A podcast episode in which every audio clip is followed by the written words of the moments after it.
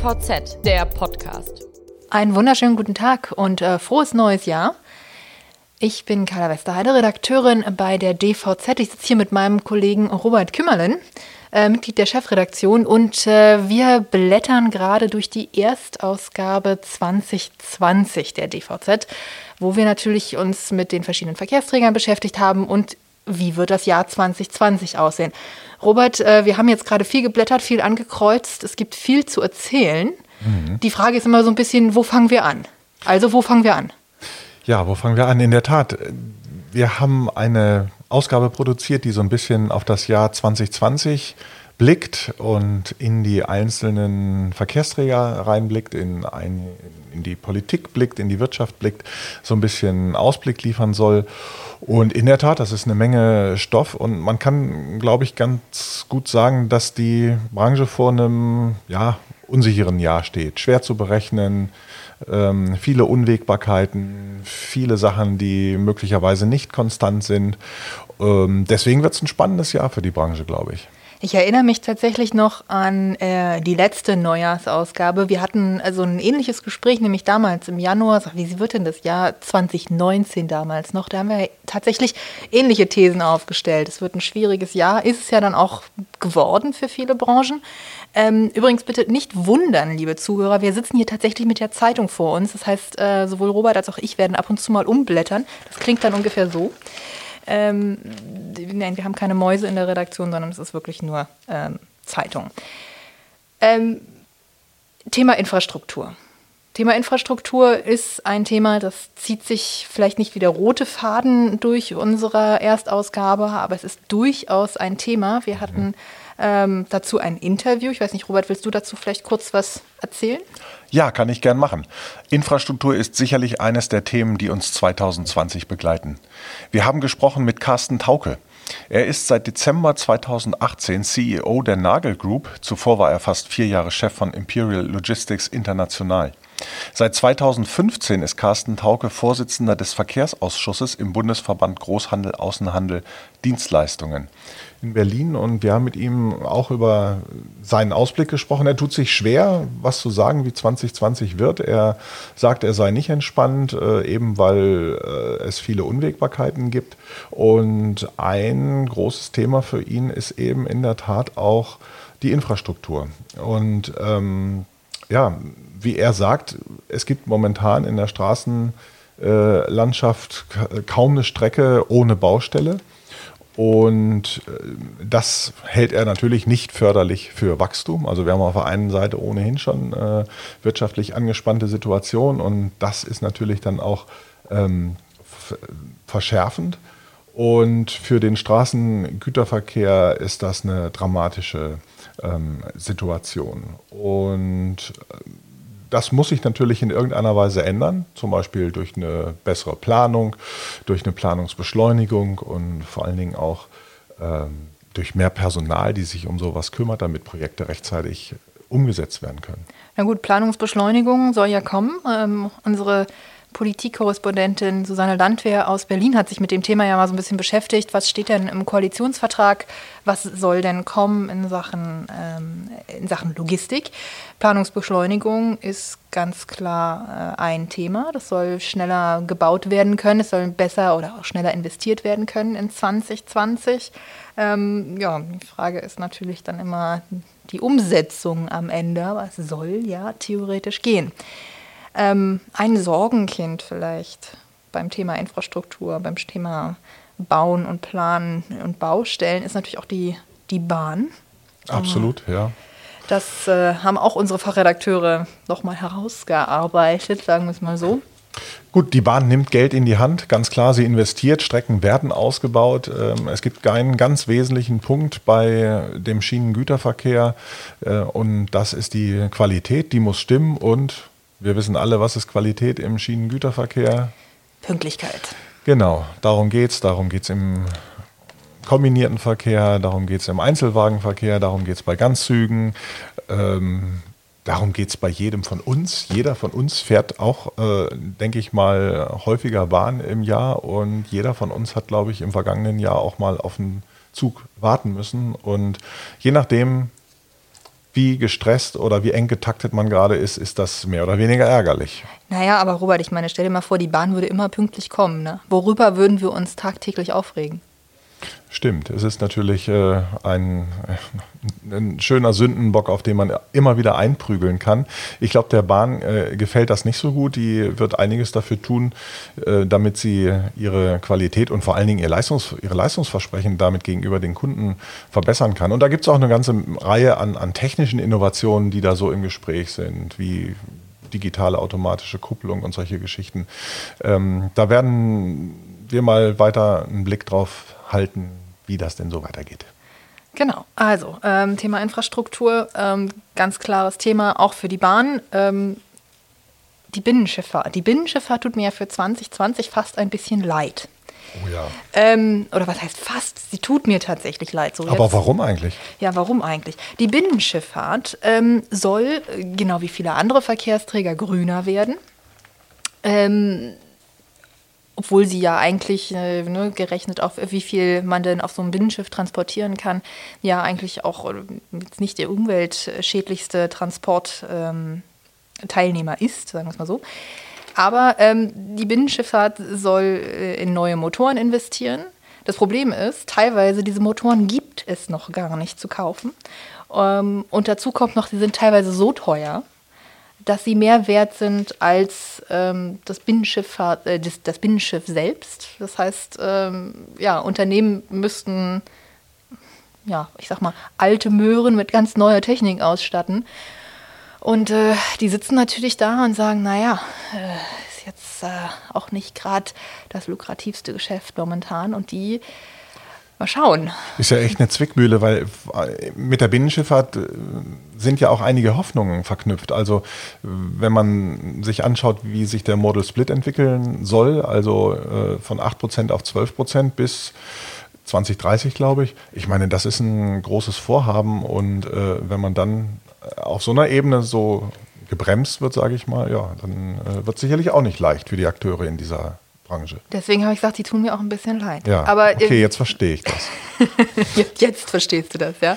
Nein, also wir bleiben, wir bleiben dran, wir gucken uns das an. Es gibt ja nur auch den, den, den Masterplan Binnenschifffahrt. Ähm, da wird sich noch einiges tun, aber wie gesagt, ähm, die leiden natürlich auch unter Personalmangel. Äh, wie gesagt, sie haben jetzt technische äh, Dinge, die sie umsetzen sollen, äh, aufgrund der Ab Abgasnormen, die jetzt äh, in Kraft treten und äh, können sie gar nicht, können sie gar nicht leisten, weil entweder ist die Technik einfach noch nicht verfügbar oder sie ist so teuer. Das, das macht einfach keinen Sinn.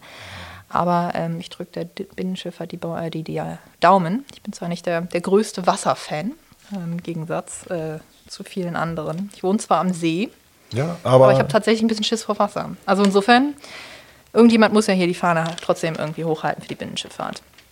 Ähm, nächste Verkehrsträger, wen wollen wir nehmen? Wir hätten da noch äh, die Containerschifffahrt, wir hätten noch ein bisschen Luftfracht.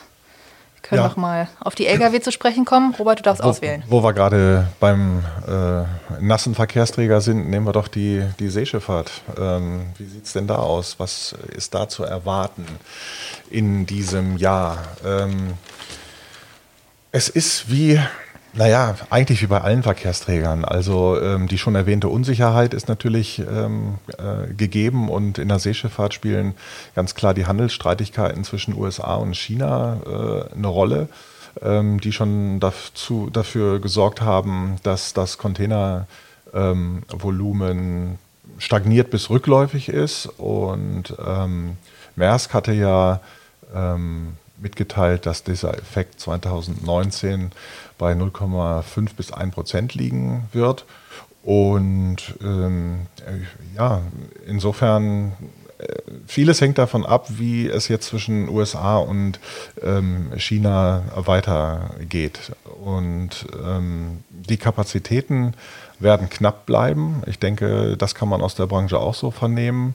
Ähm, und Gut, Treibstoffzuschläge werden die Räder ähm, erheben und möglicherweise könnte dann damit noch ähm, auskömmlich wirtschaften. Aber es ist ja auch für sie schwierig. Gut, also noch jemanden, dem ich äh, etwas Mitleid entgegenbringen soll, sagst du, ja? Wäre nicht äh, ganz unangemessen, ja. Okay. Ähm, wie sieht es denn auf der Straße aus? Wir, wir haben ja noch äh, die Lkw. Ähm, da ist natürlich bei Lkw ist natürlich auch ähm, oft das Thema Nachhaltigkeit, äh, Umweltschutz, äh, Thema Elektrifizierung. Äh, Wasserstoff wird ein großes Thema 2020 werden. Ähm, und LNG oder überhaupt äh, Gas-Lkw eher nicht. Kannst du erklären, warum? Naja, also ähm, bei LNG und CNG-Fahrzeugen, da ist es nun so, dass die äh, Branche derzeit auf äh, eine verlängerte Mautbefreiung hofft. Es ist ja so, dass die von der Politik limitiert ist bis Ende dieses Jahres, also bis Ende 2020. Und ähm, CO2-arme Nutzfahrzeuge, grundsätzlich Nutzfahrzeuge werden seit 2018 ähm, gefördert. Und ähm, ja, es gibt vom BMVI äh, für Unternehmen äh, 12.000 Euro für Fahrzeuge, die mit Flüssiggas betrieben werden und 8.000 für Fahrzeuge, die mit CNG fahren. Ähm, und erstaunlicherweise diese Fördermittel, der Abruf dieser Fördermittel, der ist zuletzt ein wenig ins Stocken gekommen. Und das liegt eben genau daran, dass die Unternehmer nicht wissen, wie geht es denn nun eigentlich mit dieser Förderung weiter. Das heißt, ähm, niemand kauft jetzt irgendwelche gasbetriebenen ja. Lkw, weil sie nicht wissen, ob das sich dann überhaupt oder genau. bestellt, weil sie sich überhaupt nicht ja. wissen, ob es sich dann lohnt. Ob die Mautbefreiung halt ähm, bestehen bleibt, das ist so ein großer Punkt. Man kann natürlich auch darüber sinnieren, ob Gas überhaupt so der nachhaltige wollte ich gerade sagen. Also CO2-Ausstoß ist natürlich klar, ist bei diesen bei den Gas-LKWs natürlich definitiv ein Punkt, äh, wo man sagen kann, okay, da ähm, das ist das ist natürlich gut, aber Gas ist kein nachhaltiger, nachwachsender Rohstoff in dem Sinne, sondern es ist immer noch ja, irgendwann verpufft. Mhm. Ähm, tja, bleibt Und uns noch. In dem Zusammenhang noch ganz interessant, was wir auch in der Zeitung haben. Ja. Ähm, wir haben ja auch eine Seite, wo wir so ein paar Menschen vorstellen, die man in diesem Jahr mal so im Blick behalten sollte. Und da haben wir Dirk Rast, CEO des Logistikdienstleisters Harry und Dirk Lehmann, Geschäftsführer von Becker Marien. Äh, und diese beiden sind interessant, weil sie bis zum Herbst dieses Jahres mit ihrem Startup Clean Logistics den ersten seriennahen Prototypen eines Brennstoffzellen-LKW auf die Räder stellen wollen. Und ähm, das finde ich doch mal ein ganz interessantes Vorhaben und ähm, ich bin sehr gespannt, ähm, was daraus wird und wie die es, wie die es schaffen, dieses, ihr Vorhaben zu realisieren. Das ist tatsächlich ein echt ein spannendes Thema. Ähm, unser Kollege Sven Venür hatte auch ein, ein langes Interview mit denen geführt, äh, eben genau zu diesem LKW. Und ähm, also ich denke schon, dass sie es schaffen werden, zumindest diesen LKW auf die Räder zu stellen, wie du so schön sagst, ja nicht auf die Beine. Ähm, wie er sich dann verkauft, gut, das steht in den Sternen. Ich habe keine Kristallkugel, da möchte ich keine Aussagen zu treffen. Aber ähm, es ist auf alle Fälle ein total spannendes Projekt und auf jeden Fall zwei, zwei Menschen, auf die man in diesem Jahr wirklich achten sollte, mhm. was sie denn noch so bringen. Ähm, wir haben noch so ein paar Menschen, ähm, unter dem Titel Powerfrau für die Bahn ist äh, nämlich äh, Sigrid Nikuta die ja als neues Vorstandsmitglied für Güterverkehr und Logistik und auch als Vorstandsvorsitzende der Güterbahn DB Cargo jetzt agiert. Ähm, ja, wird interessant zu sehen, was sie denn aus dieser Position macht. Ähm, wir haben schon angemerkt, sie ist ja mit diesen beiden Positionen quasi auch ihre eigene Chefin. Ähm, schauen, ob das heißt, sie hat irgendwie freie Hand oder ob das heißt, sie ist eher noch äh, gebundener an, weiß ich nicht, an irgendwelche Vorgaben, an die sie sich dann da äh, von noch weiter oben halten muss. Aber auf jeden Fall wird es äh, interessant zu sehen, ob sie denn ähm, in Sachen Pünktlichkeit, ob sie in Sachen äh, Baustellenmanagement, ob sie in Sachen äh, überhaupt Planbarkeit bei der Bahn ein bisschen was, bisschen mehr reißen kann als vielleicht zuvor. Ja, sie hat auf alle Fälle äh, eine ganze äh, Reihe an Aufgaben und Herausforderungen, vor denen sie steht. Also Spannender Job. Du könntest auch für sie ein bisschen, ich will nicht sagen Mitleid, aber Mitgefühl entwickeln, was auch immer. Ja, ich habe ja länger in Berlin gewohnt und ich habe äh, Frau Nikuda tatsächlich ein oder zweimal äh, kennengelernt. Ich glaube, für die muss man wenig Mitleid haben. Ich mhm. glaube, die kann sich ganz gut durchbeißen. Ach ja? Ähm, Wie ist sie so? Äh, ich, ich möchte sagen, als ich sie das erste Mal getroffen hatte, hatte ich fast ein bisschen Angst vor ihr. Aber diese, diese, diese Angst ist schnell in doch sehr viel Respekt übergegangen. Also die, die weiß, was sie tut. Also ich glaube, wenn sie diesen Job angenommen hat, dann nicht, äh, weil sie denkt, auch mal schauen, wenn nicht, dann gehe ich irgendwo anders hin, sondern ich glaube, das hat die sich gut überlegt. Oh, oh, das will was heißen. Wenn dir jemand Angst macht, dann. Hey, was soll das ich, denn, Robert? Da, da, denke ich ja fast, hoffentlich begegne ich der Dame nicht so schnell. Nein, Nein äh, wie gesagt, das äh, ist sehr schnell in, in Respekt übergeschwungen. Also ja. die, ich glaube, wenn die sich was in den Kopf setzt, ähm, dann kann die auch, dann, ja, die weiß schon, was sie tut. Also wie gesagt, wenn ihr da niemand Steine in den Weg legt, dann kommt da was bei raus. Genau, und wir werden sicherlich äh, in der DVZ weiter ihr Wirken verfolgen und gucken, wie sie sich so macht und wie sie sich so durchbeißt, wie du sagst. Wir haben noch einen Verkehrsträger im Grunde genommen. Oder wolltest du zu den Menschen? Nee, mach ruhig. Ähm, und das ist die Luftfracht. Und ähm, auch da ist es natürlich ähm, so, dass ähm, die wirtschaftliche Lage äh, ungewiss ist und es geht auf und ab und ähm, die Luftfracht ist sehr anfällig dafür für das, was ähm, in der Weltpolitik so passiert, also ähm, Nahostkonflikt und auch der Handelsstreit äh, zwischen USA und China wirken sich natürlich auf die Luftfracht aus. Und äh, im vergangenen Jahr lagen die ein- und ausgeladenen Mengen an den deutschen Frachtflughäfen um 3,2 Prozent unter dem Vorjahreswert. Und deswegen wird wohl, wie Experten denken, auch 2020 über weite Strecken ein, ein schwieriges Jahr. Ähm, es gibt eine Prognose vom Bundesamt für Güterverkehr und die gehen äh, für Deutschland von einem Wachstum von 0,6 Prozent in der Luftfracht aus, gegenüber 1,7 Prozent auf dem Gesamtmarkt und 1,8 im Seeverkehr. Zur Erinnerung dann nochmal, die Logistikweisen für 2020 haben prognostiziert 2,2 Prozent Wachstum.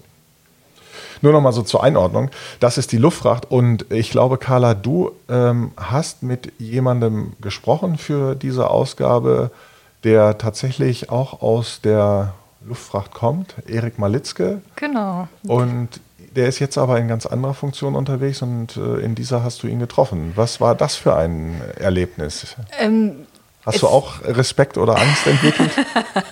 es war ein sehr nettes Gespräch, war ein sehr lockeres Gespräch.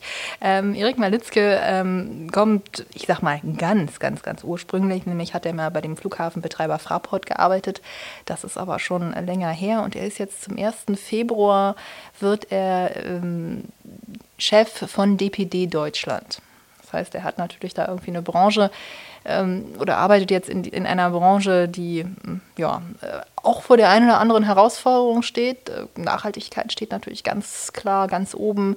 Ähm, weil das ist natürlich auch was, was man als Gesellschaft immer sehr wahrnimmt, wie viele Paketautos in welcher Straße und äh, so weiter und so fort. Das heißt, da, da, kommt natürlich dann auch der Druck auf. Fahrermangel ist ein Riesenthema für die.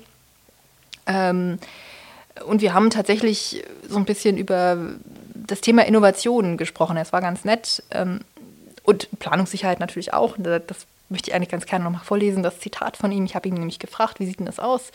Cap-Branche, ähm, ihr habt, ne, ihr wollt irgendwie innovativ sein und ihr wollt natürlich irgendwie investieren, aber gleichzeitig gibt es politische Rahmenbedingungen, an die ihr euch halten müsst. Das, wie gesagt, das Thema Nachhaltigkeit ist gerade ein Riesenthema auch in der Gesellschaft. Ähm, ihr seid da ganz sichtbar, da muss man sich dran halten. Ähm, kann man überhaupt Geld in die Hand nehmen? Kann man überhaupt investieren und innovativ sein? Und kann man überhaupt langfristig planen? Und da sagt er ganz entspannt, ich komme ursprünglich aus der Luftfahrt. Da geht es um Planungssicherheit über Jahre und Jahrzehnte. In der Paketbranche dagegen können wir schneller auf neue Entwicklungen eingehen. Auch viel schneller als der Gesetzgeber. Und dann fügt er noch hinzu, ähm, die Unbeständigkeit und Sprunghaftigkeit der Gegenwart ist das einfach das neue Normal. Das ist ein in der Tat schönes Zitat und es ist in der Tat auch ein schönes Schlusswort, wie ich finde, zu dieser Ausgabe, zu unserem Gespräch hier und zu unserem kurzen Ausblick auf das Jahr 2020, oder? Was meinst du? Ich finde auch. Also ich habe vorhin noch gedacht, vielleicht sollte das Schlusswort sein, so wir müssen jetzt alle doch noch mal kurz irgendwie online bestellen, dass wir jetzt nur noch schwarze Sachen tragen, weil das Jahr 2020, das hört sich doch ziemlich äh, düster an. Aber nein, ich finde auch äh, Sprunghaftigkeit und Umständlichkeit ist das neue Normal, finde ich. Wir können deutlich netter und positiver. Genau, bleiben wir dabei. Bleiben wir dabei.